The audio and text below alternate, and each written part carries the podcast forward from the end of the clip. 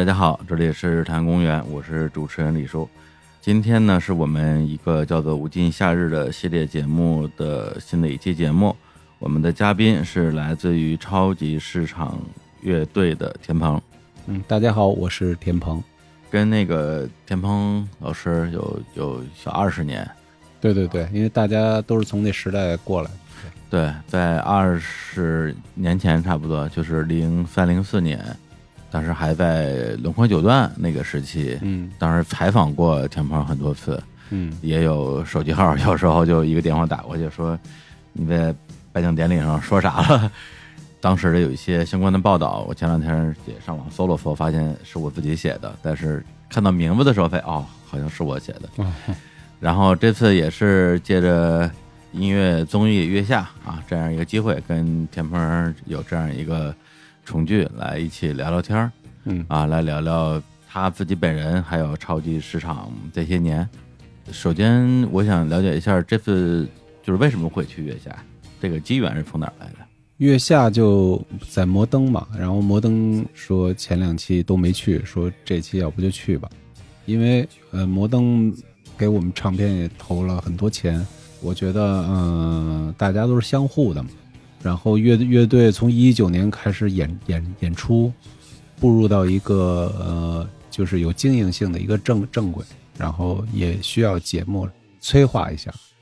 我觉得搞艺术就是搞艺术，然后商业就是商业嘛，因为各自都有各自的运转方式。嗯，我觉得也没有什么就是需要避讳的。那等于说你的心态是也可以去。对啊，因为那个乐队各个时期都有都有它的任任务，有的时候可能你需要沉下来积累，然后有的时候你需要出来，然后把你的作作作品传播出去，然后你传播出去需要组团队，然后团队嘛需要一个很好的一个经济支持啊，一个很好的良性循环，然后来运转这个团队。那么你就需要面临一个新的问题，所以这个其实对每个人的能力来说都是一个考验，也是一个挑挑战。那像《月下》这样一个应该说是现象级的综艺吧，你去了之后会感觉有一些不适应吗？因为它会有很多戏剧化的部分，然后还好还好，因为娱乐的部分以前做过龙宽九段，对主流其实我觉得这些其实都差不多。呃，不同的时代有不同的平台和载体和传播方式。但是它的内内核其实一一直都是一样的，它其实就是一个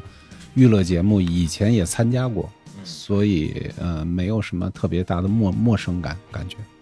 就是在咱们录制的上一周，月下播了一个那个遗珠赛嘛，然后它有一个投票票选，第一名是超级市场，但是你们没有去参加这个比赛，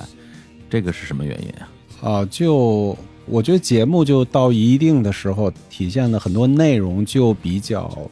更具具体了，所以对我来说，就是往后走可能需要选择的东西就很多。就是你参参加一个节目，然后对于乐乐队来来来说，特别对于我来说，有很明确的那个方向，啊，就是我肯定不不是一个。等到了节目的时候才去想啊，我究竟要什么？其实我们还是挺希望能够有一个很好的舞台呈现。其实名次来说，对于我们没有那么重要，因为我们乐队是一个相对含蓄的一个乐乐队，然后很多表现力啊、舞台都不尽如人意，包包括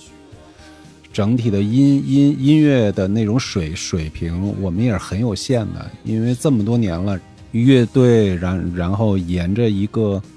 就比较感性的一个路路线去发发展，整体音乐的水水平，其实音乐的内容啊，咱们就说很具象内容都不是，就是很有竞争力的。对，所以其实在这个节目，我们并没有想走很很远，包括到了那个女神赛，然后那一轮我们被淘汰，其实都是在意意料之之中。我我们也觉得能够走到这里已经很幸幸运了，然后我们希望能够更多的表达自我那一部分，其实，在节目上，因为节目它需要有转播，需要有他们的一个计计划，我们都很理解。其实我们对舞台的很多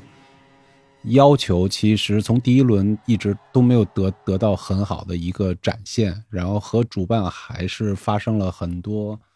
分歧的，所以就是再往后，我觉得像遗珠赛这种竞争力比较大的环节，我觉得就不太适合我们这种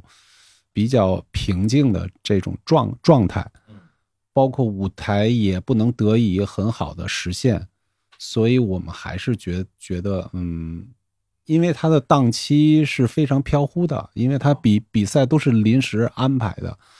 对，所以我们在上一轮女神赛淘汰之后，我们就跟主办方已经声明，我们不参加任何复复复活赛了。但是他们还是安排了复活赛，然后并且争取我们的意见，我们就其实跟他们说，我说就大大家没有做这个准备啊。因为时时间非常的紧，我还是希望乐队是一个比较有自主意识的一个运转方式。我们还还是希望这种平静的感感觉能够一直延续下下去。嗯，所以还是就是没没有参加他们的遗珠赛。嗯，对，因为我之前也跟有其他乐队聊过，他们的想法就是说对名次本身不是很在乎，但是呢，希望能多唱几首。或者说多唱一首是一首，对对，每个乐队都有他自自自己的一个方向。我倒不是说对名次没有要求，主要是就是我们乐队确实在比赛或竞争上确实没有优势，因为我们那个音乐各个方面，包括人的那种做事儿的方式都是往里走的。啊，对对对，所以很明显你要去比赛的话，本来就不太适合。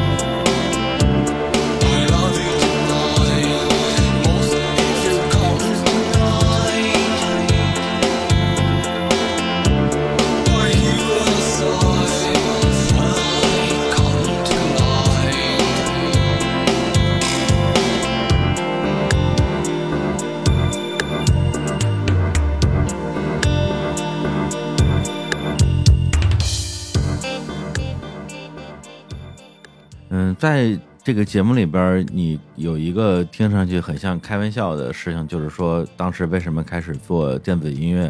是因为当时拿到了一个 QY 三百，是吧？对对对对。然后拿到这个东西之后，就觉得哎，太好了，我以后不会再被乐队开除了。而且我也是翻我二十年前我写的报道，我当时采访你，你说你加入过一个乐队，一个金属乐队吧？最开始名字叫失重，后来改名叫死亡钟。后来又变成冥界，对对啊，然后因为于洋来了，然后就把你给开除了。对对对，差不多，因为那个时候确实太原始了，因为确实是自己很多东西都不懂。嗯，音音乐这个它毕竟是一个比较严肃的行业。嗯，就我比较好奇的就是说，你说被开除这个事情，现在回头来看的话，是一个。玩笑还是你真的很介意这个事情？不是很介意，它是一个事实，就是被开除，因为当时确实能力特别差，然后确实啥都不懂啊。那个时候乐队成员还都是能力都挺强的，王强啊、小春啊、于洋啊，我觉得抓鸡啊，他们都是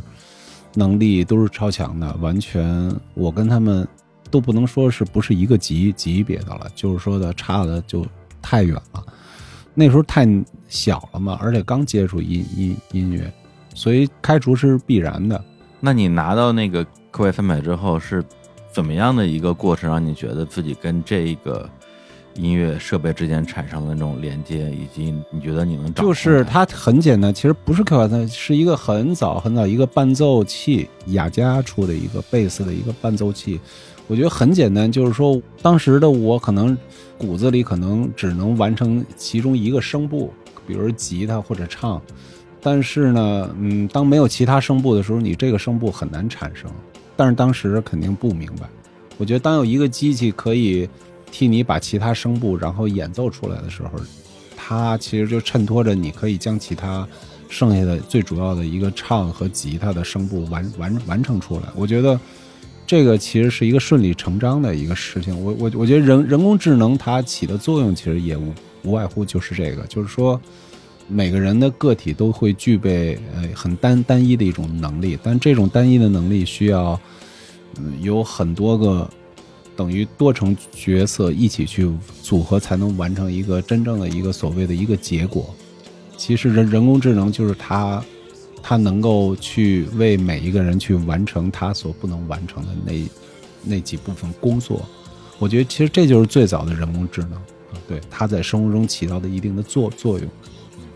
那你第一张专辑里边的音乐是以一个人为主做出来的？对，差不差不多。前几张都是直直到音乐会吧，嗯，可能参与的人才是真正那个哦，能够做音乐的人。对之前的超市其实更像是一个艺人乐队。对对对。那九七年的时候，摩登成立嘛，最开始摩登只有三个乐队，一个是沈立辉自己的清醒，一个新裤子，还有一个超级市场。对对对，那个时候你跟沈立辉是怎么大家谈了，然后就就签约？哦，就是那个时候先做了一首歌，然后就拿给他听，他正好刚做摩登天空，刚注注册完，就假如今夜来临。对对对，然后但是他可能没把我当回事儿，因为我一直给他们乐乐队提了包啊。就像现在的助理一样，然后提了包，然后每场演出都会去，然后跟在边上一小孩儿一样。然后他说我听听，然后我给他放完了，他就特别肯定是很惊讶。他说这是你做的，我说对。他说那咱们就签吧。他说我正好签签了你，他就听了这一一首歌，对。所以可能也是嗯，我觉得都是理所应当的吧。啊，我觉得我天生骨子里肯定还是。有这部分才华，呃，这个是我敢肯定的，就是我骨子里有很多东西，它还是之之前就有的，很独特。但是话又说回来，我就觉得才华这个东西，它确实需要嗯一个，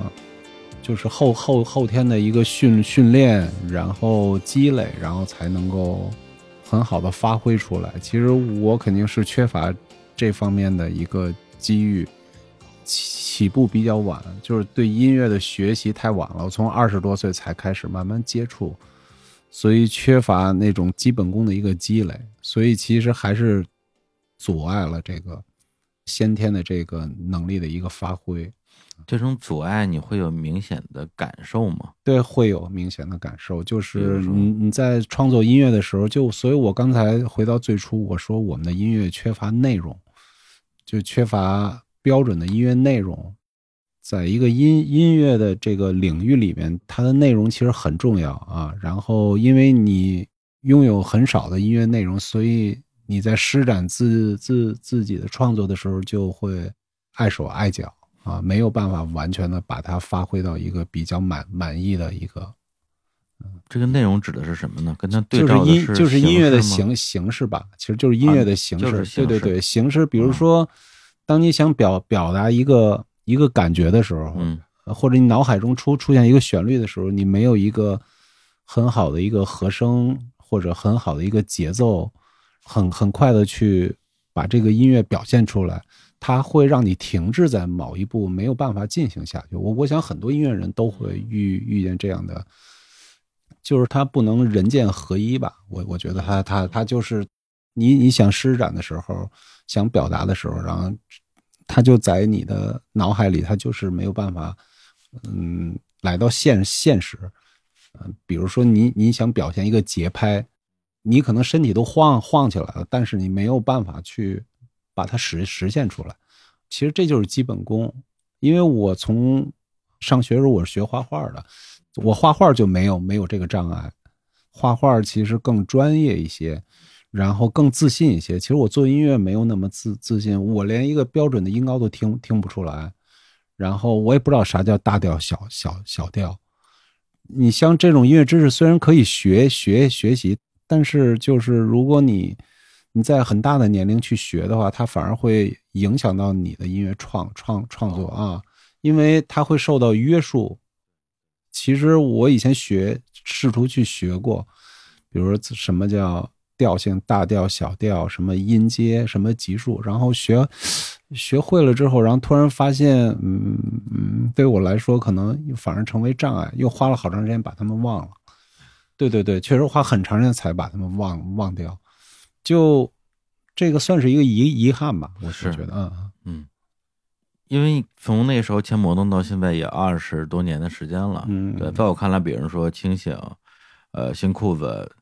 还有超市，可能也代表三个完全不一样的方向。嗯，新裤子在我看来是一个更外化的，寻找跟自己的乐迷之间的某种共鸣的。那清醒的背后就是沈黎辉的商业帝国嘛。嗯，呃，那么超市很显然是一个更内化的一种表达方式。其实我蛮好奇，这么多年你跟沈黎辉之间是怎么合作的？这么多年下来，其实很多乐队都离开了摩登，新裤子前两天也离开了摩登。我觉得我跟摩登就很好，就就就是一个依赖，因为我们这样的一个乐队，也就只能签在摩登，因为这么多年也没有别的公司签过我们，因为我们的水准呀，到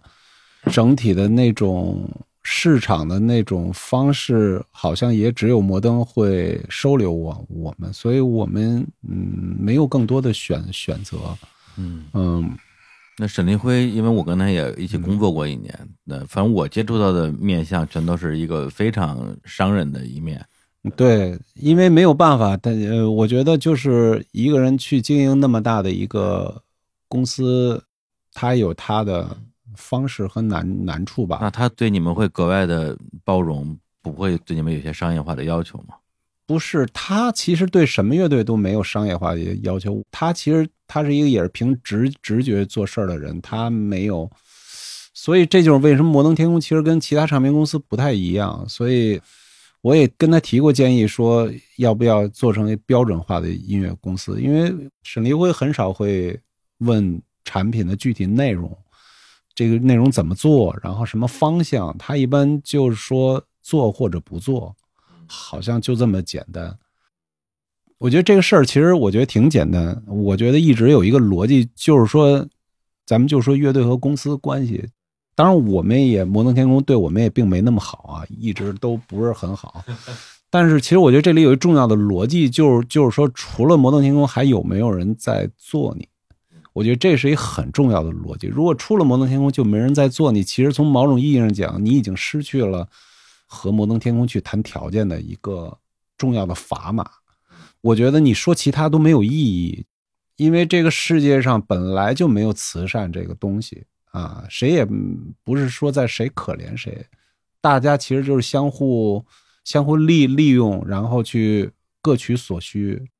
中间有人其实试图签过我们，其实有过一两次，其实我也都签出去了，也没做什么，就又签回来了。所以就事实放着，就是说，在这个时代这么长，摩登天空做了那么多专辑，我觉得这些乐队在中间环节里头，我觉得一个最大的逻辑就是说，没有人在做这些乐乐队啊，因为我也我我做龙冠九段时，我也签到别的公司了，在经文就。资还有一个公司会签，可能他也不会是这个结果。对，所以我能理解大家的苦处，因为我也有这个苦处。这么多年了，可能就是说，你看，随着环境好了，当有别的公司去签新裤子的时候，新裤自然也就走了。是，我觉得这个世界从底部逻辑上，它就是这么写的。想那么多没有意义。嗯，一个乐队应该有自己的方向。你是否能生存下去，不在于别人，而是在于你自己。你能不能写歌是你自己的事儿，跟一个公司没有任何关系啊！我还是一直这么坚信这个。我也不是在为摩登天空说话，我只是觉得一个东西应该怎么活下去。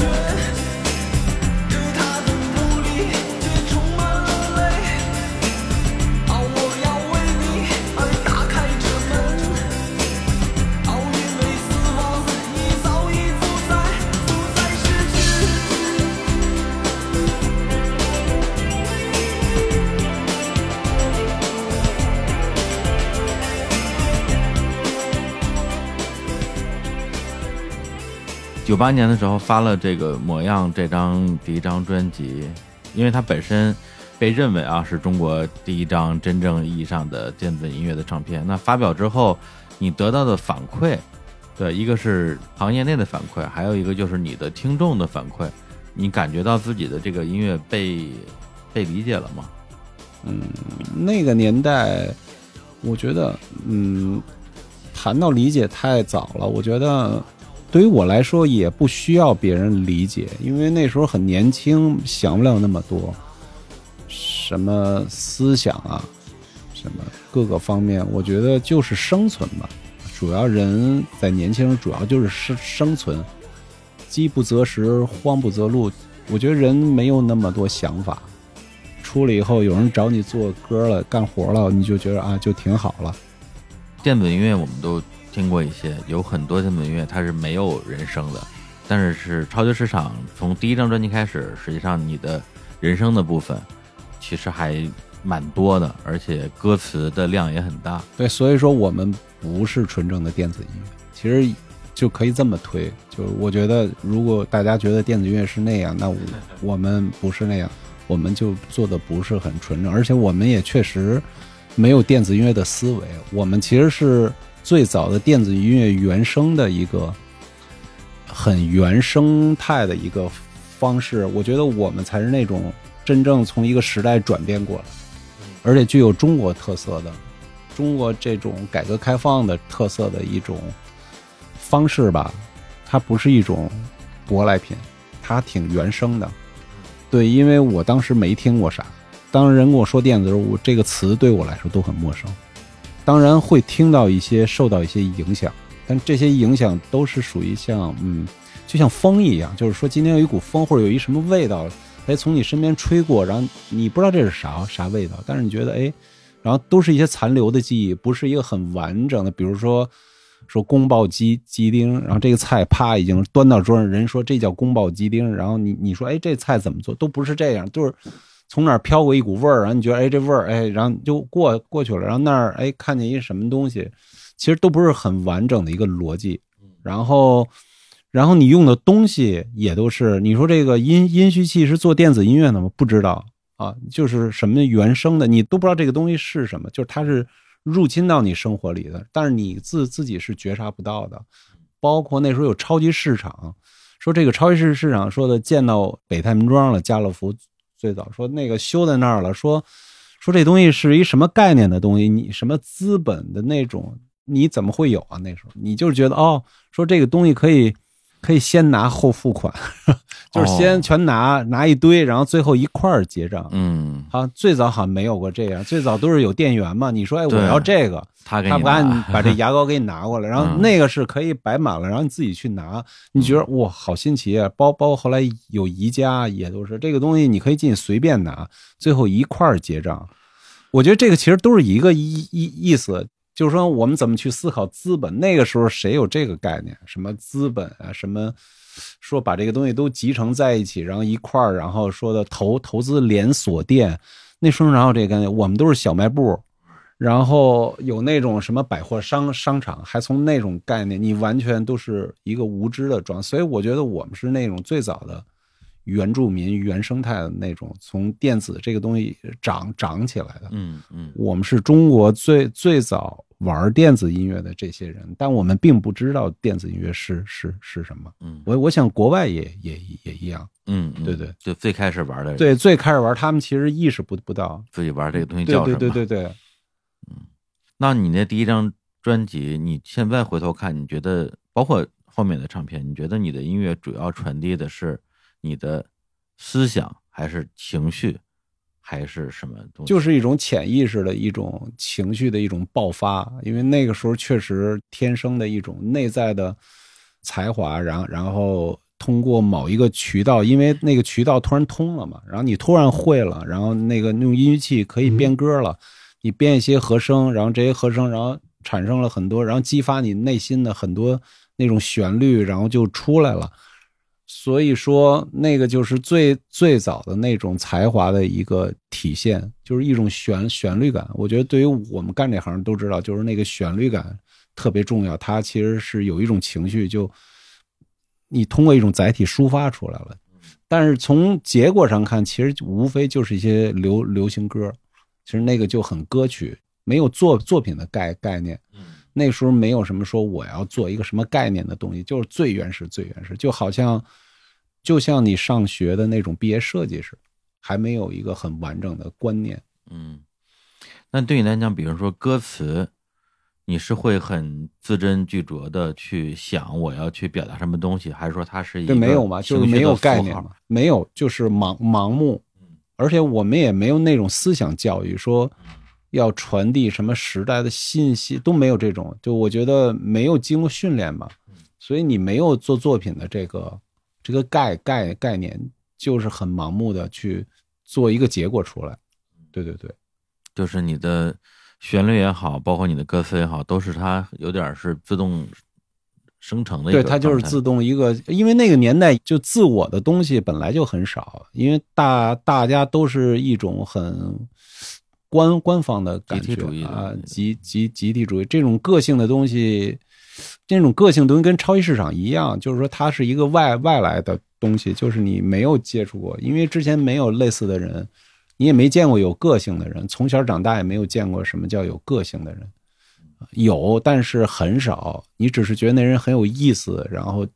但是就过了，嗯，因为嗯毕竟年龄很小，对个性那个词儿那时候还不太流行。对你都不知道有这个东西。反正那年代我们因为做了有个性事，反正就很新奇，就觉得哇，我可以这样，然哦，没人管，然 后晚上可以出去，哦，这叫酒酒吧。说哇，这么多人在这儿，嚯！说一大张桌，这么多人围着一大长条桌吃饭，吃这么晚都可以，你知道？我觉得他就是一个被放飞了以后，又没人再管你了，一下你就觉得哇啊，这世界觉得很好奇，相当，所以那个年代的人很幸福嘛，就是说。他每天都是在被开放，被开放，说哦这样也可以，哦那样行，哦这样也可以，然后每天都是在打开的状态。说那时候有有一叫苏苏苏珊娜的那一个那个，白天是一特大一饭堂，到晚上桌子全搬开了，然后所有全北京的，无论是画画的、搞音乐的，所有就是偏艺术的人或者混的人，全部在那个饭饭堂里头。然后那时候文体放音乐，放的都是摇滚乐，然后大家就在里边一直跳舞，能跳到很晚很晚。说嚯哇，这也太好玩了，就是啥都没见过。是一种冲击，嗯，我觉得那个年代就是跟一孩子被管了很多年，然后突然就没人管了那种。嗯，然后你的音乐风格就是，如果往大的归类，就归到比如说电子音乐这样一个框里吧。然后我也问了我身边，比如听音乐听的特别多的朋友，我说超级市场的音乐，如果从电子音乐的细分的风格怎么分？然后他大概给了我十几个各种各样的名词儿，然后但是最后的一个总结就是，其实没法归类。对，因为我们其实我觉得更像是一个非主流的乐队啊，然后像一个制作人型的那种乐乐乐队，不太像是一个什么纯的一个电子乐队啊。我们那个风格整体就是内容偏多，没有什么特别标标准，但是比较情绪化。就是还是我觉得更像是一个比较非主流的一个乐队。或者说就是在不同的电子音乐的细分的风格里边，基本上你们都尝试过。对啊，就它不是以形式来去，它是以情绪，然后形式有有有的时候它会特别主流，然后有的时候会特别的怪，可能就是一个特别难难以形容的一个东东西。偏实验的风格啊，对，所所以我觉得我们就比较自自由模式，对我觉得用非主流去形容会更贴切一些。电子，我觉得可能确实最最早用这这些手段，当然不是最早了，但是也比较靠前，确实是。但是我觉得它不能起到决定性作作用，对。啊，那如果你现在自己看，已经发表了下面十张对十十张专辑，你自己会不会有比较明确的意识？比如说里边某几张可能是里程碑式的专辑，它的风格跟之前的风格有很大的变化，还是这十张在你看来都是一个平等的关系？这十张就除了音乐会以外，其他九张都很平等。其实它都是比较偏个人化，然后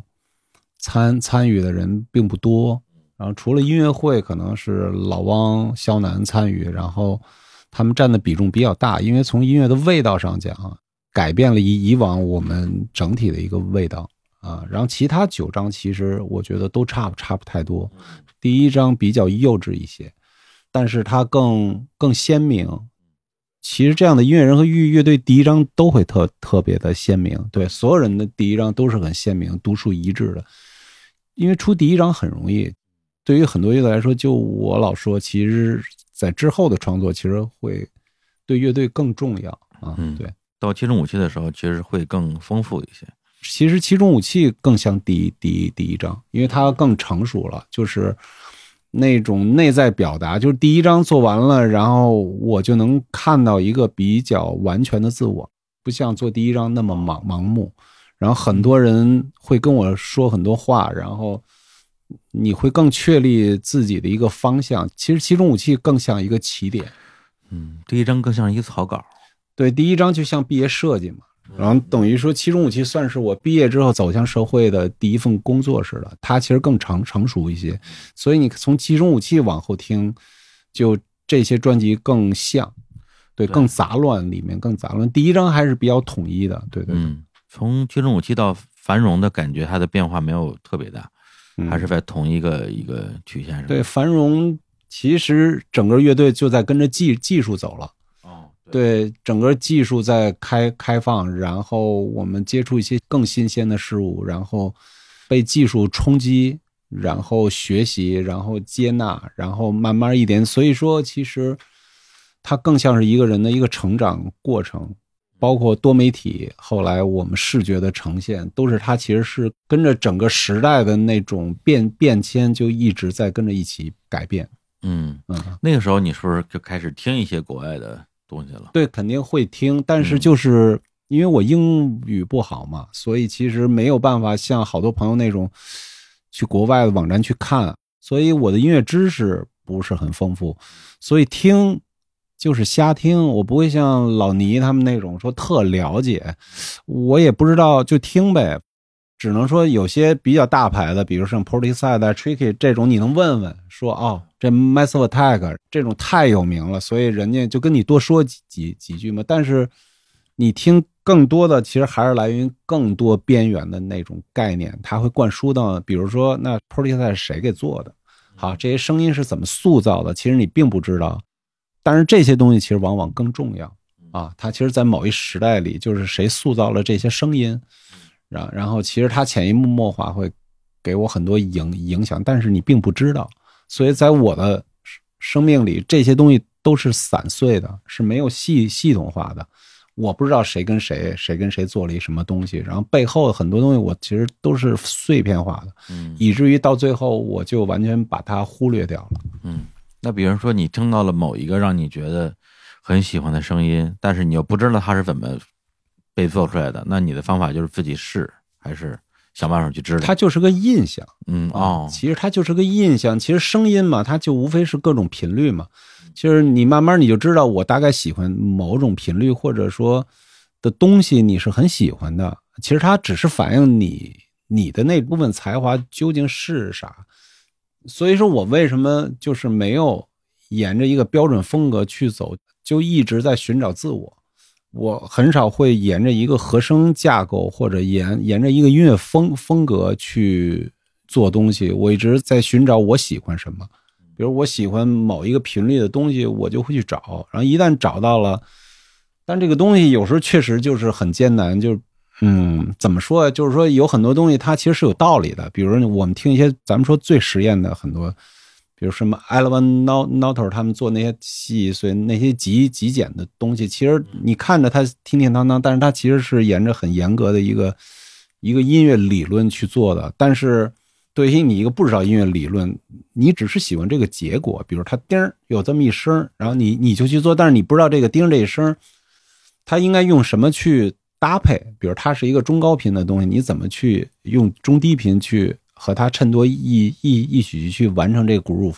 所以说这个东西就在我的音乐里就很乱了，因为我的东西就是说我只喜欢其中一个，那其他的声声部就得瞎来了，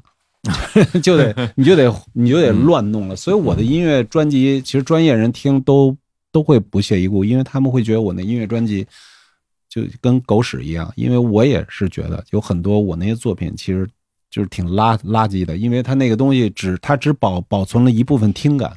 但是它从音乐理论去剖剖析的话，啊，其实它都是很乱的，都是有错误的，然后以至于这个东西其实它想进行下去，其实是很吃力的，嗯，完全是靠一一些音乐知知识或电脑修，然后怎么去就是瞎弄，您您能理理解吧？就是就是说，它是一点试。调试出来的，它不是靠一个音乐理论，包括后来很晚很晚我才知道做音乐还有什么级数，什么一六，嗯，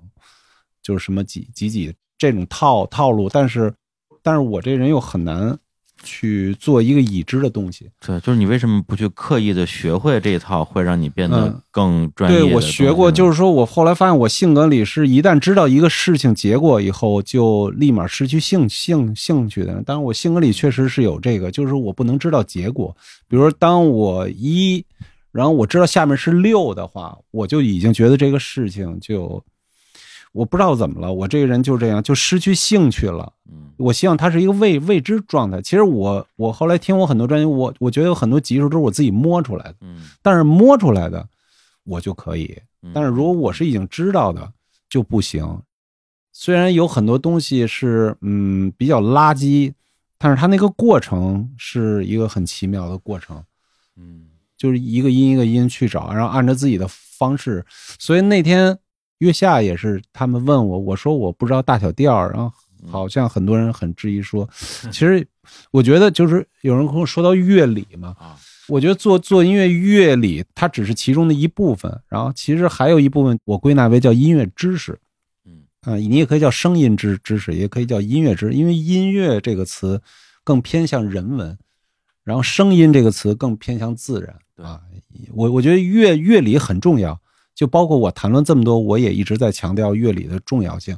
但是它乐乐理只能在这个就是音乐创作，因为我其实还是很清晰的思路，它在这里只能占只能占三分之一吧。我觉得还有一部分，其实就是说我这么多年做音乐是依靠音乐知识，包括一些设备的使用，合成器，还有一些硬件的均衡压缩啊。我觉得做音乐，当你去完成一个很大众的作品的时候。完成一个世界级的一个东西的时候，你需要拥有尽量完善的音乐知识和和音乐理理论。但是，我觉得这里大大家其实忽略了一个重要的逻辑点，就是说我其实是一个很小的人物，我需要完成很很简单的作品就够了。嗯，所以所以说我的音乐知识加上我的一些音乐很简单的音乐理论，可能其实它就够了。我从来没有试图想做什么特伟大的作品，因为我一直觉得自己不是那样的一个人人物。然后我当然也很遗憾了，我也希望成为一个伟大的人，但是我其实早就判断过了，我觉得我就是一个小小人物，所以我就一直希望能够把我这个点的这个职责把把它完成好了。可能我只能完成很简单的旋律，那我就我就在这个很简单的旋律上尽量的把它。真实化，然后把这个点尽量的描黑，然后让它变得很结结结实。呃，其实其实，在月线上也是，其实我也是觉得，我们完成了前两轮以后，其实我们能表现的都差不多了。就我们那我们那两两两把刷子，再往后演其实意义不大了，因为我们再再演还是那两把刷子。其实人就能看出来，其实常我们就是那个简单的旋律，然后咣咣咣两下就走完了，段落也都是特别简单，A B A，要不就 A B A B，然后和弦两两个和弦。然后，我觉得我这点旋律也不用非得知道大调小小调，其实就就是它够够了。嗯，我觉得很多非主流乐队都是这样。我们知道的很多特经典的好多小乐队，出个一一张两两张专辑，他就表现一下那个东西，然后其实就完了。我觉得可能这个话说多多一点，但是我我觉得这个逻辑挺重、挺重重重要的。对。感觉你做音乐的方式是你在这个过程之中去用未知的方式去进行一些探索，然后享受这个未知，甚至就是说去创造这种未知的环境，就好像打游戏不看攻略一样。对，反正我这个人是一个比较注重逻辑的人，我得想清楚了。可我当然不是说每个人必须想清楚才能做事儿，但对于我来说，想清楚再做很很重要。包括上月下也是，我必须是想清楚了我才能去。然后他。每每一步都得是在我的想法之中，然后我需要主动去，包括我的人人生也都一样，我还是习惯性得先把事儿想清楚了，然后再再做。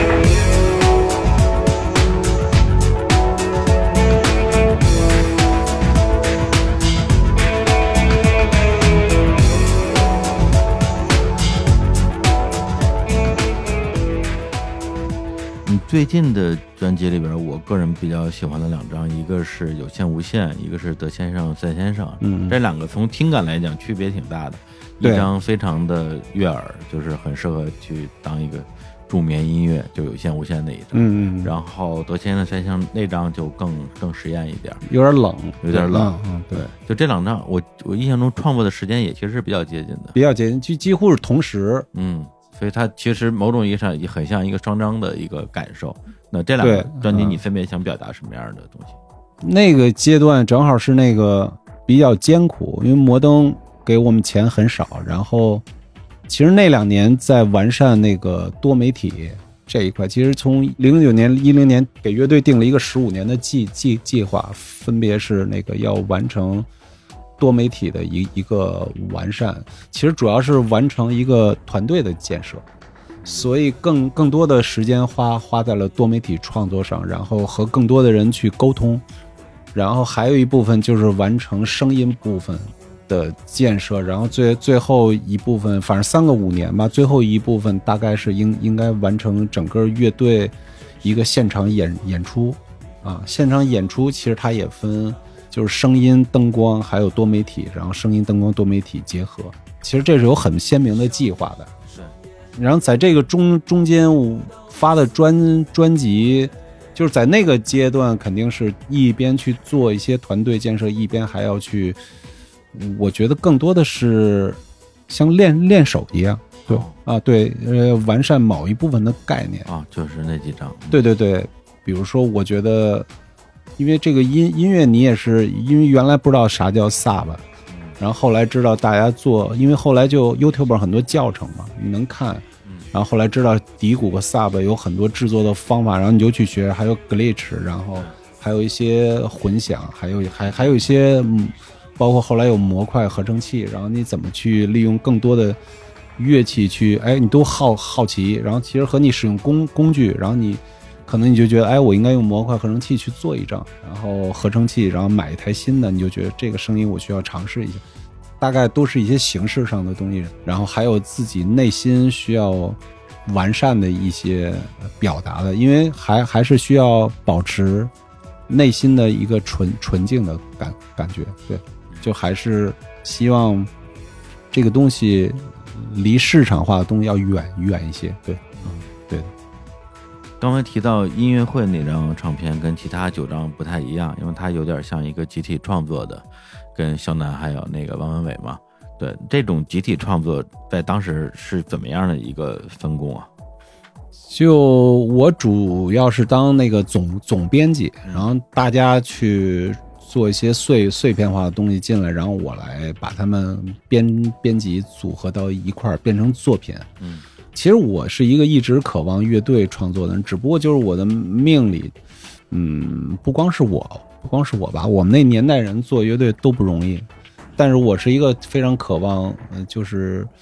有伙伴的一个创作者。对我希望大家能在一块儿，然后一起生活，一起创作，一起演演演出。但是其实还是挺艰难的，对，嗯，因为一几年的时候有一个草莓。很多人让想让你唱那个恐怖的房子嘛，然后当时你说，因为零八年那批人就是那个音乐会的那个搭档不在了，所以这首歌今天就不演了，以后也不会再演了。对对对。结果这次月下的时候呢，你那个演了十公里嘛，嗯，然后演完之后你说那段合作是一段非常美好的生活，非常值得纪念。你想用这首歌把这个情感保留下来，嗯，感觉你这个时候跟你上次在草莓的时候，你对于同一段。这种合作的关系的回忆，你的表达方式是不一样的。其实这俩表达是一样的。其实这俩表达已经不是我现在的表达。月下也是表表达一种对那个专辑的留恋。嗯，但是但是那个时候，可能我觉得这这三四年变化比较大。其实我已经放下那个时候那段感情了。就是其实那个时候可能最早草莓时候，那时候还放放不下，还挺在在意。但后来还是其实。就是一九年的时候，我可能就放下了。我觉得没有必要。嗯，你自己以为的世世界就是你自己的世界，其实别人并不一定都是那么想的。所以人没有必要太太为别人担心和着想。我觉得你自己走你自己的路就 OK 了。嗯。但是月月月下还是又就流露出对那个时期的一个留恋，嗯，然后一个憧憬吧。其实那两个意思是一个意意思，但是那那个意思已经不是我现在的意思了。嗯，就是我后来就一直在演嘛，就在演房子啊什么这些歌，我就觉得后来就变成我自己的事儿了。对我就不再想别人了，又不再为别人担担心了。然然后我我觉得我。去完完成自己该做的事情就 OK 了。嗯，对，刚刚你说你很希望是有一个和乐队有伙伴一起创作的这样一个状态吧。然后就是在那个月下最后有一个后彩的时候，你当时说了一句说希望我们现在这个阵容能够维持时间长一点。然后马浩轩就 哭了嘛。嗯，那天可对他也是因为太疲劳了吧？他是金牛座，其实他平时不是一个他擅长表达感情的人，更甭说哭了。嗯。对他那个很少投入情感，那天可能是太累了，而而且是我们 P D 先先哭的，因为我们那天被淘汰了。啊，被淘汰以后，我们的 P P D 其实是先哭了，小姑娘。可能是对他觉得啊和我们相处这么长时间，觉得嗯非常的难舍难难分，嗯。所以我们就其实被他这真的是被感染，因为其实录节目会有一个惯性，你慢慢会习惯那个录节目的生生活，对，确实猛的一下，你突然要结束，确实有点不太适应。嗯。然后可能东子也是被那个 PD 给感动了，然后其实我觉得月月下好就好在他把很多这样的人集中在一起，因为做音乐的人好像大部分都是感感感性的人，嗯嗯，对，然后里边会有一些乐手是理性的，但是他们的集中体现还是偏感性。所以他们很容易，特别是大家近距离生活在一起，相互理理理解，然后相互打招呼，放下平时的那些严肃啊，或者你呃那种隔阂呀、然后让大家拉的比较比较近，在一起生活很长时时间，又回到那种嗯年轻时候上学呀、或者在一起玩的朋友啊、发小啊那种，然后突然一下大家要。就是搬家了，然后各自要是工作了，分离的那种感受，然后非常集中的呃两三个月。当然，我觉得我们这些音乐人可能就是因为比较狭隘嘛。其实像我更狭隘，其实我是一狭隘的人，我就是能看到的都是这这些比较小的生活细节，我在意的也是这种小生活。至于什么对音乐的大环境，其实我很少会思考这些问题，什么善恶啊，什么。伤害了什么大格局啊？我也很，我也思考不了。我就觉得这种小的人人情世故的关系啊，眼泪啊，嗯，快乐啊，我觉得对我来说还是挺重要的啊。对对对，对，因为我这两天把现在网上能找到的所有跟超级市场有关系的纪录片都看了，嗯然后其中有一个叫做《急迫与忍耐》，嗯嗯，然后里边就采访了很多离开了。超级市场的一些乐手、音乐人，包括跟你们短暂合作过的，有一个是那个班磊哈，对对对，啊，张梦啊，张梦，对，就是感觉就是从某种意义上，你可以理解为一个声讨大会，嗯啊，对，就是大家一起来说前面那个人有多么的不好合作，然后里边也能有一些侧写，就是你在跟乐队的成员们吵架时候的一些狰狞面目。你觉得你是一个不好合作的人吗？对我其实不是一个不好合作人，我只不过就就是就是说我是一个那个嗯、呃，怎么说呀？当然就是有矛盾嘛。其实我觉得我合作还可以，就是说这么多年这么多人不也都合作下来嘛？但是说的我这人就是可能是稍微的有一点，就是说我我是我是那种一根筋的人，对啊、一根筋就是说我有一个想做的事儿，我有一个原原则，但其实我都一般都把这事儿先说出来，然后希望大家能够按按照这个做。但如果你不按照这个做的话，我可能就有点一根筋了。就是说的，咱们都说好了这么做了，嗯，可能也就有点固执吧。就比如我说，我租个激光过来是吧？我租个片子不就写着我租个光过来，嗯，这个光其实我知道它怎么用，然然然后你告诉我不能这么用，嗯，我就觉得，因为你生活中就会有经常这样，因为。我这个人其实能力还挺强的啊，我就是说这种生活，就是我做音乐能力虽然不是很强，但是我这种生活中很多，比如执行的事情，其实我是一个比较刻苦和勤劳的人。其实我都是我能熬很多夜去了解更多的东西怎么用，而且我知道的方法都是笨笨方法。就是说，如如果我都知道能怎么用，你告诉我不能用的话，这个明显就是你在敷衍我。我就我这人可能有点这样，就是说，别人一敷衍我，我我可能就。其实也不是，我觉得北北京人确实说话不太好，好好听，好听。对我们就会老就是有讽讽刺的那种，可能会去也是缺缺点，就不会好好好好说话。但是但是说大概原因，其实也就是还是因为有很多人他就敷衍我，对啊，会有这类的问题。嗯，当然都能理解。后来其实能理解了，就是说的每个人都有自己的事儿嘛。都有自己的原原因啊，没人会围绕着你转。嗯嗯，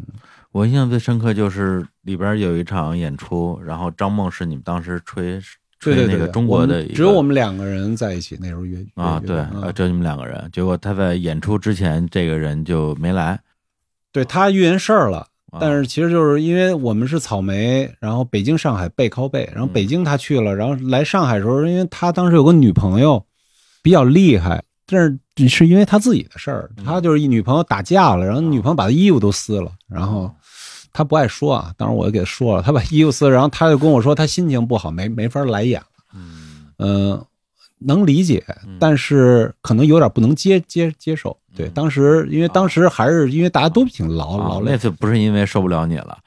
不是很少有人会因为受不了我离开，很少都不很少，几乎没有。你你问我所有乐队上，没有人会是因为受不了我离开的。嗯，哎，那当时肖楠、王伟那个后来是为什么散的？就是能问吗？就是当时乐队没有意义，那时候乐队有什么意义啊？嗯就是我们做一张专辑完了也没演出，你们当时也没有音乐节，没市场。当时是哪个乐队也延续不下去啊？哪个乐队也没在一起啊？对，一八年、一九、零八年、08零九年，草莓是一零，对你就是有草莓，那时候能有几个乐队是能坚持在一起排练？乐乐队几乎没有，嗯对吧？不是就我一个乐队，就大大家弄完我就得各自，不是说我们我们没解散，问题是也没演出啊，嗯 我们就出完专辑演了一场在星光，那二百来人来来看，一人分个一千多块钱也不够干嘛，然后就没演出了。我在张北第一届张北看过你们这个阵容，对呀、就是啊张北可能有人办个演出，一人一个乐队给一万块钱，嗯一人分两三千块钱，没了就。就是嗯它不是一个行业，我觉得那不叫解散了，那个就是说本来就没那行业。嗯我们在一起没有什么意义啊，就是说我们要在一起要干嘛呀？我们不干嘛，干不了什么，我们就弄一张专辑。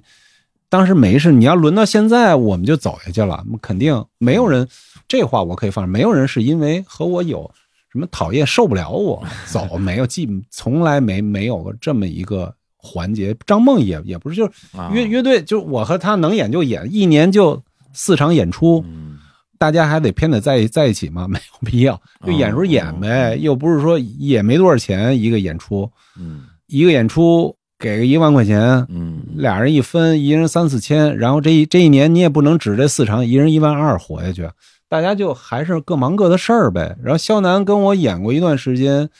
即兴，我们俩那时候老还给新裤子什么他们的毛，有时候暖个场，然后即个兴。后来肖楠说他身体盯不住，因为他岁数大，腰不好，他没法跟我老去即兴。嗯他比我还大个不到七八岁，他年龄更大了，我都盯不住了。嗯对啊，我都盯不住了，他更盯不住，嗯，他没法跟我去探索，就是说天天去外头玩儿。嗯所以我还是回到哦 最初的话题，你得先有市场，对你得有先有市场，然后才有这个产物。当没有市场的时候，这个产物你没有什么可聊的，嗯因为这些问问题都不是问问题，关键的问题就是没人听。嗯啊，跟我为人一点关系都没有。哦 就是说，不光是我呀，哪个乐队在呀？那个时候哪个乐队也没在啊。嗯你就说新裤、刺猬什么这些乐队也都是若即若离的，也都大家对就是也就是这这样。他 嗯新裤子也不是原班人人马了，早就不是你也不能说是彭磊不好相 相处吧？对就是大家问题是扛不住啊，嗯就大家那种生活没法在一起做乐队，嗯人员成本太高了。嗯。嗯，能存活下来就那么一个人、两个人，嗯嗯嗯，对，因为我看那个片儿的时候，我觉得可能是我会有一个一个误解，就是在于说，是因为那个小孩儿，那个拍片那个那学生，他是要，因为他是毕业做设计，然后他要拍这个，跟了我好长时间，嗯。然然后你做纪录片，你得有一个，他得有一个主题和倾向，对他要塑造这么一个这么一个倾向，对他要剪，嗯。而且人和人之之间没有，他采访那个他就想塑造那么一种语语境，对我看的时候，感觉就是说，田鹏呢，就是心里爱着所有人，但是嘴特别毒，然后大家呢都不喜欢，都都走了，就这么一种感觉。对，其实不是嘛，其实现实中根本就不是，我也没那么爱大，没那么爱大家，我爱我没那么可爱大家，就是大家在一起就是伙伴嘛。嗯老汪我们现在也都关系挺好，老汪说回来演的，只不过就是说现在演出需要演更更多的歌，老汪和肖楠，因为他只和我做过那一张专辑，嗯而且他会的歌很少，而而且年龄大了以后，大家都有自己的主业，然后大家也没有那么大心力说非要和你把其他作品再弄一下，因为大家嗯没这个时间和精力了。嗯。所以说现现在老汪就偶偶尔我们有有一些比较短的那种演、哦。演出，老汪还会回来去弹，因为嗯，肖楠他就是给给朴朴树演出嘛，所以他根本就没档期，做那个舞台总监应该差不多。没有，他就是弹手风琴什么的，弹手风琴、弹键盘，所以朴树演出多，所以他也没有办法精力去说要往我这儿再，我就这么点儿演演出，嗯，所以其实都是有原因的。张梦随时回来吹，但是他现在跟五条人，就大家都有自己的事儿，嗯。而且我现在这个乐队也就比以前好，但是哎现在也好不到哪儿去，就这么几场演演出，拉着谁在这儿陪着你排练也不合适。嗯，而而且一个乐队的生存还是那个开始说的性价比比较重重要。我现在乐队就不能盲目扩张，嗯对，因为我们乐队现在整整体上就还是处于一个边边缘状态，嗯所以还是希望乐乐队尽量的节节俭，嗯然后尽量的有什么问题都自己去解决。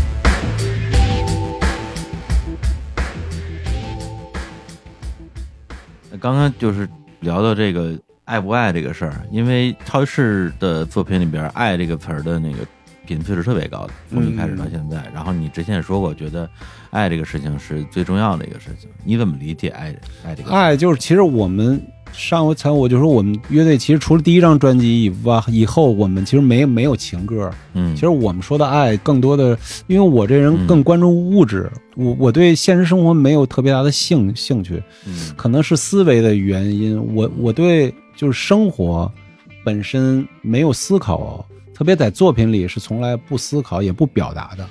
嗯呃我只对那种事物的本质，比如宇宙啊，然后物质啊，然后引力啊，对这种东西，其实我的爱更多的是说的一种力的关系，就是一种吸引的关系嗯。啊、就是一种嗯可以贴近或可以融融合。啊，就像空气和水，或者比如说磁石或者这种引力，然后或者爱力哎能够让一个东西能够在它其实只代表这个符符号，嗯。然后还有一些其他的词语，就代表另外一种力。对嗯我其实脑海中思考的更多是那种，就是对未知世界的那种描述。嗯然后越到后期，还想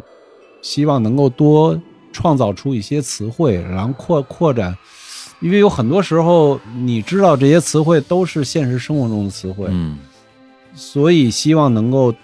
自己能够产生出一些词语，然后对未知世界进行更多的描描述，因为很多未知世界是你从来没有见过的嗯啊。包括我其他的项目也也都是那个就能够更大大胆或更无拘无束的去描述未知世界。嗯，对对对，当时在那个月下点评环节，张亚东说了一个意思，就是说田鹏在用各种方法来掩饰，但是又掩饰不住他的内心的脆弱。对，我不知道当时你对会他他说的很准确，因为月下我说的很少，就是因为因为他要剪剪辑，所以我没有说话的欲欲望，但是你又得说，而且他会剪掉。对，所以其实月下我啥都没没说，我就压抑住自自己，就不要说什么话了，就也嗯不要表达自己一些思维的东西，因为他要剪，对，就就变得毫无意义。因为话这个东西少一个字儿，它都变了意思了。所以我其实我月下是有点走神儿，就是月下采访我，他们在 talk talking 的时候，我一直在走神儿，因为他那个距离也很远，说话那个声音像在太空里似的，然后就不是那种面对面感觉，啊我就一点欲望没有，而且一直在走神儿。他们就是他跟我说的话，嗯我老忘，我老忘嗯他在问我什么，然后或者说就呼噜呼噜，我也不知道在说什么。但是亚东，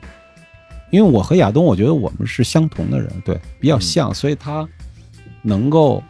很准确的描描述我这个个人的这个感觉，包括大张伟也一样，就是他们其实已经尽全力保护我，然后是的，包括上面的友友也都是尽量的，嗯大家都是一情怀吧。我觉得我们的音乐就那样，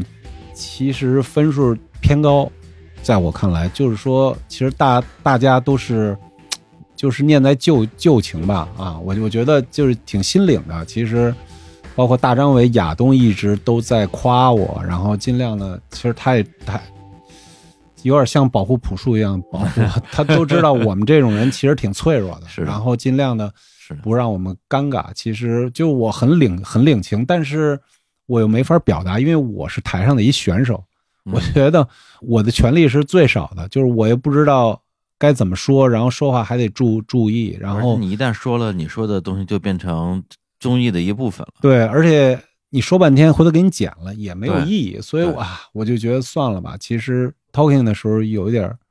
不知道自己在说什么啊、哦对，我我还以为你是一个怎么说，就是在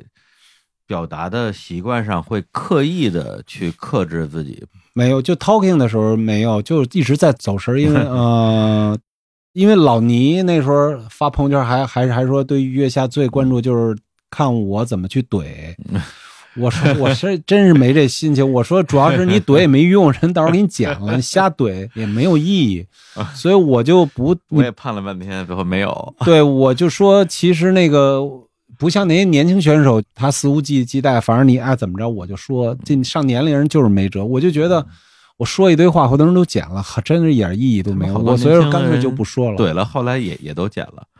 对，都剪掉了。对呀所以说你怼半天也没有意义，所以我想就算了吧，大就大家都安安全全的，都挺好，都需要一个好心情嘛。我觉得没嗯有必要，而而且确实这一届月下都很平和。呃，那个环境很很祥和，我也我也我也我天生也不是给人找气受，因为大家对我都挺好的，对对，我没啥可怼。反正播出来的部分，唯一唯一一句我觉得挺像你的，就是说我可以不睡觉，就是说你说调音的时候，哦，对对对对，是这个对，这也就是可能留留下来吧。主要我说一大堆，嗨，就没有必要，就说一大堆道道理，没人关注，因为大大家关注的都是一些很精彩的东西。嗯哇，我们就实在是精彩的东西太少了，比如唱也都是大家站在后面，然后也没什么好嗓子，然后音乐内容很乏味，就是一些和弦在走，然后嗯。riff riff 很很少，几乎没有什么 riff，律动段落都很简单，然后也没有什么好的 groove，嗯。嗯，也没有激情洋洋溢的话，所以呃，确实挺难得的，就能其实唱了四首歌，真的也不容易了。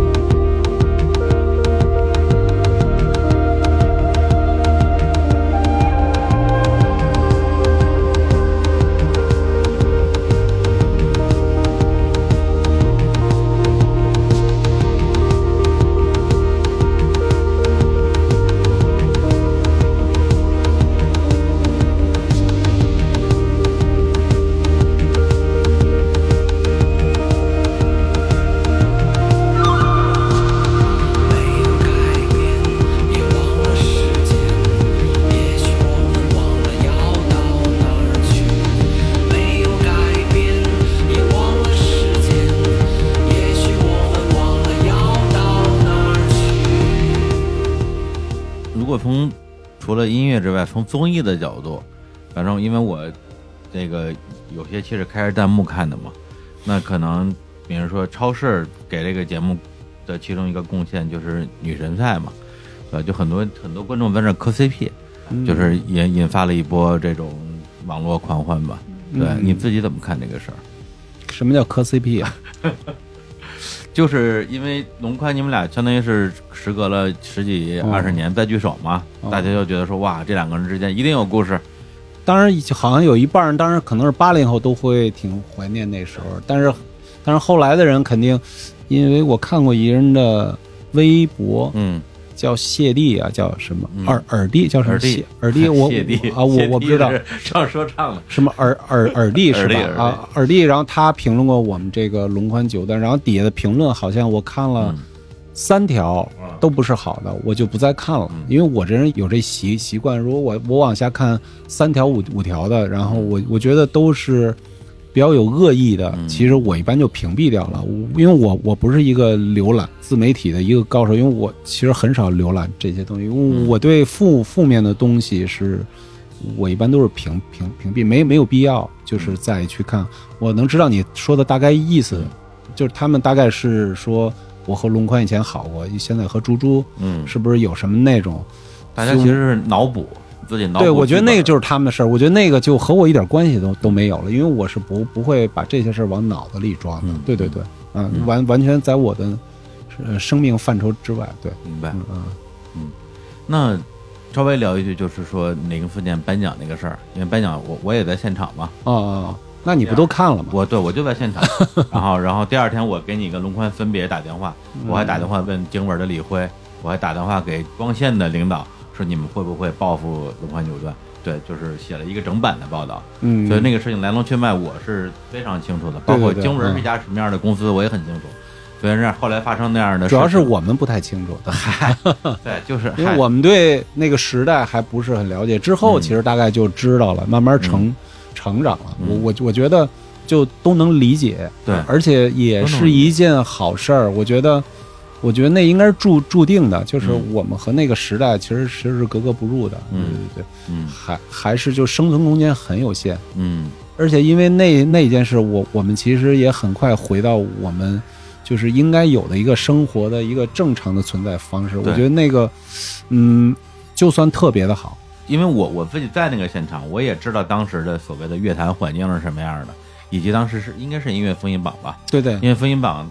他们也是对于自己的这种音乐这种评审的独立性和专业性是他们最标榜的，他们自己的你可以说一个品牌吧。嗯，所以当时音乐风云榜是所有的中国大陆的音乐奖项里边唯一一个在获奖之前不告诉每个人你得奖还是没得奖的。对其他的都是我通知你，你来了就是有奖，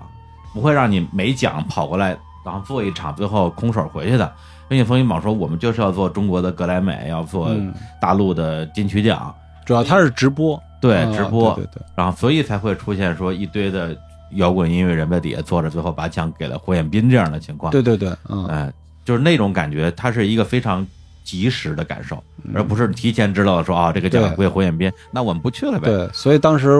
我可能比较幼稚，我也信了吧，就是 对，反正我是觉得以你的性格，你去说那样的话，就再正常不过了。或者其实我也没说什么，其实没说什么当时就是有点伤感，因为我坐在右边阵营嘛，但是左边的阵营都是乐队嘛，但是我其实很明显我是从那个阵营里成长起来的人，对，然后我知道，嗯，大大家是怎么生存的，嗯然后我其实不是在为他们说，我也都是在为自自己，我就觉得那种艰苦的生活，然后创作的那种方式，然后呈现出来这种结果，然然后最后是这样的，我就觉得当时更多的是伤感，对。啊，我也觉得只是遗遗憾，你也没有骂人，没有骂人，你只是说我为我所在的对，其实我已经很含蓄了，因为当时我已经收敛感到难过，然后谢谢。而且我也只是说超级市场，虽然我嗯 影影射的是那些所有的乐队，啊。但是我也只说是超级市场，但是，但是就是说他的忍耐度还是挺挺低的吧。嗯我觉得幸亏当时就把我们封杀了，这要再往后，我觉得我可能，我我可能损失更更大了。而其实搞笑的是，最后真正封杀你的不是音乐风云榜，是你自己唱片公司。一回事儿吧，其实啊啊其实是一回事，其实是啊是一套嗯那套规则。嗯，对，其实咱也没有必要分析嗯当时的，嗯但我能理理解，当时也确实，后来也给大家成长以后再见着李辉啊什么，觉得就是当时给大家添麻烦了。对，因为大家确实做个事儿不容易，确确实也嗯。也是这样，大家弄一个颁奖晚会，嗯，最后一个大奖，对也是不容易，嗯。大家多支持可能也是应应该的，只不过那个年代他不推崇这个，不推崇这种个性的东西、嗯。啊啊，对，反正就是感觉，如果说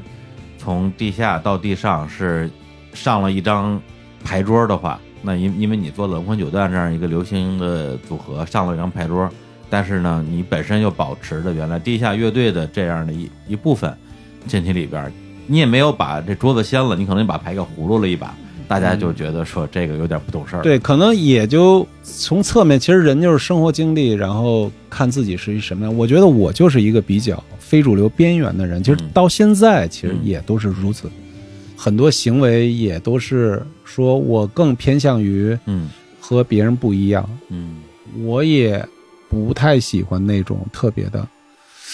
就是进入到一个大的潮流里头。其实我个人是对那个不知道怎么是有些排排斥，嗯，对，我会逃避那个大潮流的那种感觉。嗯。对，嗯，就是反正那个事儿，如果是从你自己超市个人的角度来讲，我也非常认同，肯定是个好事儿。对，那你会不会在这个过去二十年里边儿，会想过说这个事情是不是给龙宽添乱了？不会吧他我们都是一脉人嘛，啊、都是一路人。，对，就肯定我们要不怎么能那么默契，也都是因为肯定是一路人。他的，因为我也没有耽误他，当时公司也只是把我干干掉了，嗯然后龙宽还签在公司，然后还在给他发、发专辑，但是他也那么多年也没有做过什么。对。他后来又迁到了泰麦，在泰麦又待了一段时间。，对，所以说其实这就印证了一有些东西其实主要是不适合，嗯。啊，不适合，主要它那个环境不适合我们这种非主流的这种有个性的人生生存吧，嗯。啊啊，其实我们还是确实是比较有个性，嗯。包括到现在都是一样，我嗯。我我们乐队包括超级市场到现在。生存的方式，包括推推广、合作各个方式，其实跟很多乐队都不太一样。不太一样，比如我们要我们要要的东西和很多乐队要的东西都不太一样。你们要什么？比如说我我们我们希望声音好一点，或者说我们希望，而而且是很偏激的那那种。比如我觉得灯光，嗯呃，我们可以不出专辑，我们可以把所有的钱都花花在某一盏灯上或者什么的，嗯，你要的是在那个现场的那个，也不是就是比较偏激。嗯然然后我们也不会说做策划案，嗯我们不会为说出专辑了，然后为专辑做一个什么发布会，或者说做一个巡演。嗯，就是你很少看我在发布一个什么东西，或者说我要都是很随性。然后比如说我们出的视频，把它归类到一个名字或者什么，嗯就是它会延续一个很情绪化的一个，嗯。它其实所有的行为都沿着一个生生活轨迹在走，嗯，而不是说把我的生活轨迹依附在一个唱片的推广啊、艺人的推广啊，嗯。我的生命不会贴在我的工工作上，我的工作会贴在我的生命轨迹上。其实这是一个完全相相反的做法。嗯。然后所有的乐乐队工作都会沿着一个思维啊，嗯。一个思维再往再往前走。你的生命轨迹里边，除了工作，就是除了音乐的部分之外，还有什么是重要的？嗯，就我生命轨迹里，嗯，没有音乐，对，没有啊，，当然了，我、嗯我怎么会有音乐呢？就是我肯定在思考一个事事情，比如说我思考物质，或者说我思考人，或者说我思考这个世世界什么走向，我情感嗯这类人和人的之间事儿。然后这个音乐要随着我这个想想法，嗯，比如我我现在希望能够建立一个什么东西，比如建立一个什么概念，那我这音乐需要沿着这个概念走。整个包括乐乐队的推广各方面，就我不会揣摩市场吧，我没有市场这个概概念。对这个乐队走与不走，跟什么市场不市场的，是流量不流量的，其实没有特别。包括我上月月月下，我觉得它也只是计划中的一一部分。就是我跟你说我不揣摩，也并不代表我不揣摩。就是说我不在乎流量，也并不在乎说我不需要流量。嗯，我觉得这这一切可能就是说这些事物全存存在，嗯但是它需要按照我的一个节奏去做啊，我不会按照一个人为的一个说是既有的一个规则去做。这个其实是我可能的一个生活习惯，我可能不喜欢规则，我觉得你是不愿意成为规则的一部分。不是就反正不愿意循规蹈矩。如果大家都要这么去做，我就觉得很恐怖。但是你愿意自己创造规则。也不叫创作规则，我尽量去把它性价比提高，然后自己去多做一些事情，然后让这个事情能够有一些升升级。嗯而而且我喜欢把很多事情都连到一块儿，嗯啊很多道理，包括我很多歌歌名儿，很多我其他的项目，嗯然后其他项目很多歌名儿其实也都在超市的项目里。其实我希望他们都是融会贯通的，不是不是建立的一个很生硬的概念，就不是形式化的东西。嗯公司说您那个发了专辑是不是要拍个 MV 了？我操，我就觉得这个，嗯，这就是一个典型的例子。我我就觉得我发专辑就拍 MV 嘛，然后嗯就是说的，然后我拍一个视频就必须要有一个说法嘛，就是说之前公司会嘛，我说我要拍几个片子，公司说那你得建立一个什么说法，我们要需要企划。嗯在平台，我说这个为什么我还要一个说法？嗯就是说呢啊，我我不愿意陷入到一个唱唱片或者一个什么样一个行业的那个里。嗯但是你在这个行业里生存又很重重要，就是说你需要利用你的能力让一个东西，就是你得让这船浮浮着，还不能沉了。对，但是你又不能沿着一个什么一个河道的一个规则去，所以这个，我觉得每个人的计算方式不一样吧。嗯我觉得我可能有我的一个计计算方式。嗯对，所以你的唱片之前都是你把专辑都做完了，然后交给摩登，他们来写文案，对吧？有的时候是有的时候，但是他们的文案是他们的文案啊我的文案是我的文案。包包括现在我巡演，我跟厂牌合作都是厂牌出一个海报，我出一个海报。我既不想妨碍别人的思维，啊但是我也不，我跟他们说的很清楚，你们厂牌可以出一个概念，标题都是你们的。我说我也要再出一个，嗯，我觉得这个都是一些共存的方式相互照顾。嗯啊，都没有问题的。嗯其实我没有那么，因为我自我的方式的前提是不影响到别人。对，我不能说因为我有一个概念，然后让所有人都随着我概念走。其实我不太也不太愿意这样。嗯我觉得每个人都有他自己的生存的权权利，然后大家可以共存，找一个方式。嗯，嗯。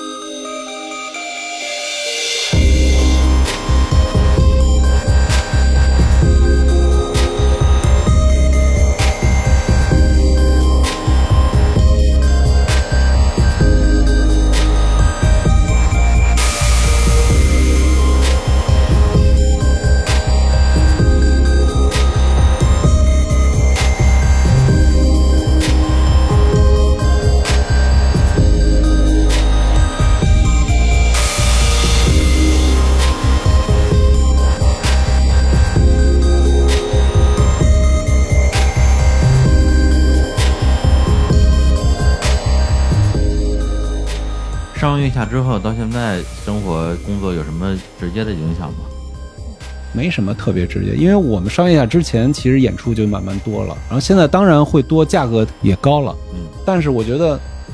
多收入那些钱，嗯其实钱这种东西它其实就是个水，就是说这个东西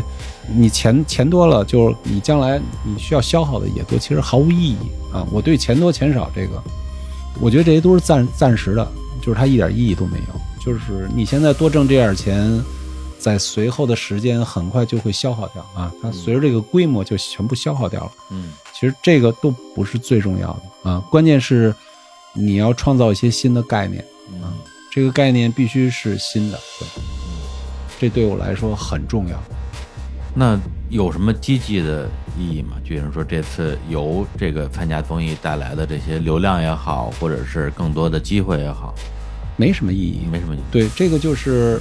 都是暂时的啊。乐队需要强化一下，其实很简单，就是强化一下，让更多人听一听。然后这个强化其实不是说乐队本身的力力量，就是说我需要更确认一下这些音乐在现在这个社会上的，就是它里边有多大容量。嗯其实检测下来其实没有多，还是跟以前差不多。因为对你看到比以前多，可能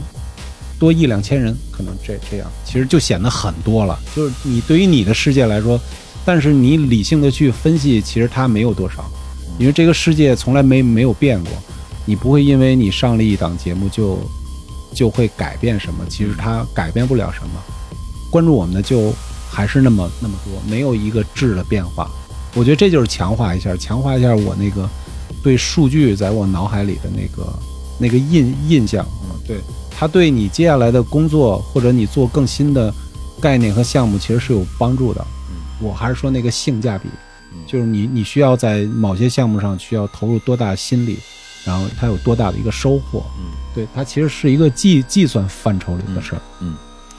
那现在在做新的专辑、新的作品，你的那种出发点跟你最开始的时候的出发点是没有什么变化的吗？比如说去传达自己的情绪，或者是自己的概念。现在你要说歌儿，歌儿早就不重要了，嗯因为刚才我都阐述，我觉得现在概念更重要。嗯我觉得写歌儿这种东西有啥意义我我不认为现在做一首歌有什么特别大的意义。嗯对我觉得再去做专辑，OK，它只不过是我概念里的一个碎片，嗯，它可能是个面，嗯对，它仅仅只是一个面。因为现在你只去做一张专辑或做写几首歌，它它没有什么特别大的重要性。嗯对，因为它变得很容易，然后也没有什么，就是说它没有什么作用了。我觉得在我看来，它真的没有什么作用。你必须要去要做一个概概念出来，然后你需要去做更更多的事儿。所以这就是为什么要强化数据，就特别简单，在各个方面的数据，现现在你做一个事儿，在脑脑海中，它会最终完善出一个判断，它会出一个结果，因为你。我们的大脑也是电脑一样，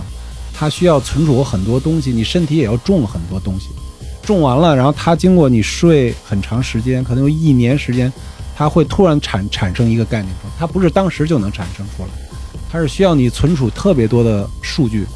当然，我觉得就是你在总结很多数据的时候，比如你看一个东西，你要很准确给它一概概念，你不能是模模糊的。如果你是模糊的，最终一段时间产生那数据也是模糊的。所以你需要很坚定告诉自己的大脑，这个就是这这样的，那个就是那样的。然后过一段时间你强化它，就是说你会修改这个数据，但是你也要很肯定，告诉大大脑说这个东西它就是大概百分之三十嗯啊，或者百分之二十或者百分之十五，你给的很肯定数据，然后可能一年到三年之后，你的身体就会给你一个概念出来。嗯，这是肯定的。我觉得